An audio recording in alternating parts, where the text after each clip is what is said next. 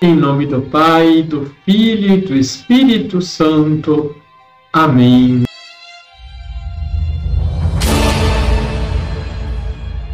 Olá, tudo bem com você? Como tem sido a sua vida de oração? A oração é o respiro da alma, marca um encontro pessoal com o Senhor. Na oração, podemos usar as fórmulas que a igreja nos oferece.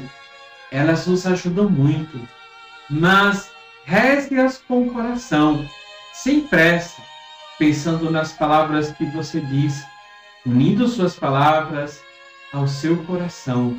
Desta forma, sua oração trará inúmeros benefícios à sua vida.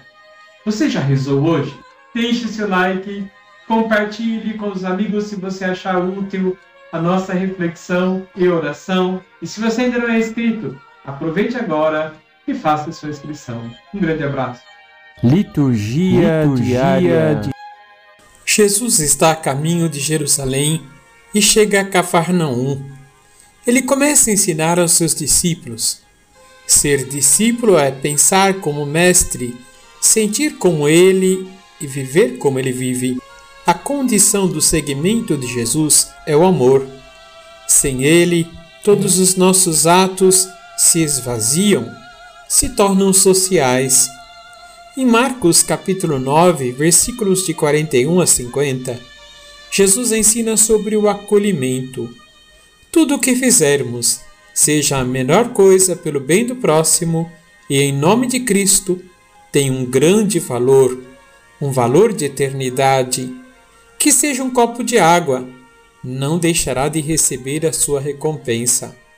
Ao contrário, aquele que escandaliza o seu irmão se torna para ele uma pedra de tropeço, afastando-o de Cristo. Estes serão castigados severamente. Jesus nos fala que para sermos dele, isto é, seus discípulos, precisamos nos abrir a uma verdadeira conversão. Se teu pé te leva a pecar, corta-o. É melhor entrar na vida sem um dos pés do que tendo os dois e ser jogado no inferno. Se teu olho te leva a pecar, arranca-o. É melhor entrar no reino de Deus com o olho só do que tendo os dois, ser jogado no inferno, onde o verme deles não morre e o fogo não se apaga. Cortar e arrancar no Evangelho não deve ser lido no sentido literal, quer dizer, ao pé da letra mas tem o sentido de mudança, transformação. Se não mudarmos a nossa maneira de pensar, sentir e agir, não adianta nada. Podemos ir para longe de Deus.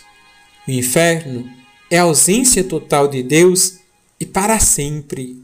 É desejá-lo, mas não poder se aproximar dele. Jesus ainda acrescenta: Pois todos hão de ser salgados pelo fogo. Coisa boa é o sal, mas se o sal se tornar insosso, com que lhe restituireis o tempero? Tende, pois, sal em vós mesmos, e vivei em paz uns com os outros. Ter sal em nós significa deixar-nos envolver por Deus e sermos purificados e guardados de toda corrupção e de toda maldade.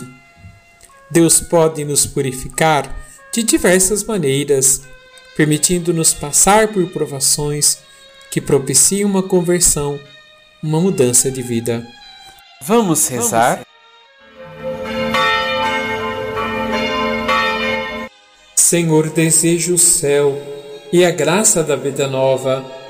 Livrai-me dos pensamentos, sentimentos e atitudes que contradizem a vossa palavra, semeiam a divisão e provocam o mal que o vosso Espírito me conduza sempre pelo caminho da vida e não permita que me afaste do vosso amor, que tudo transforma.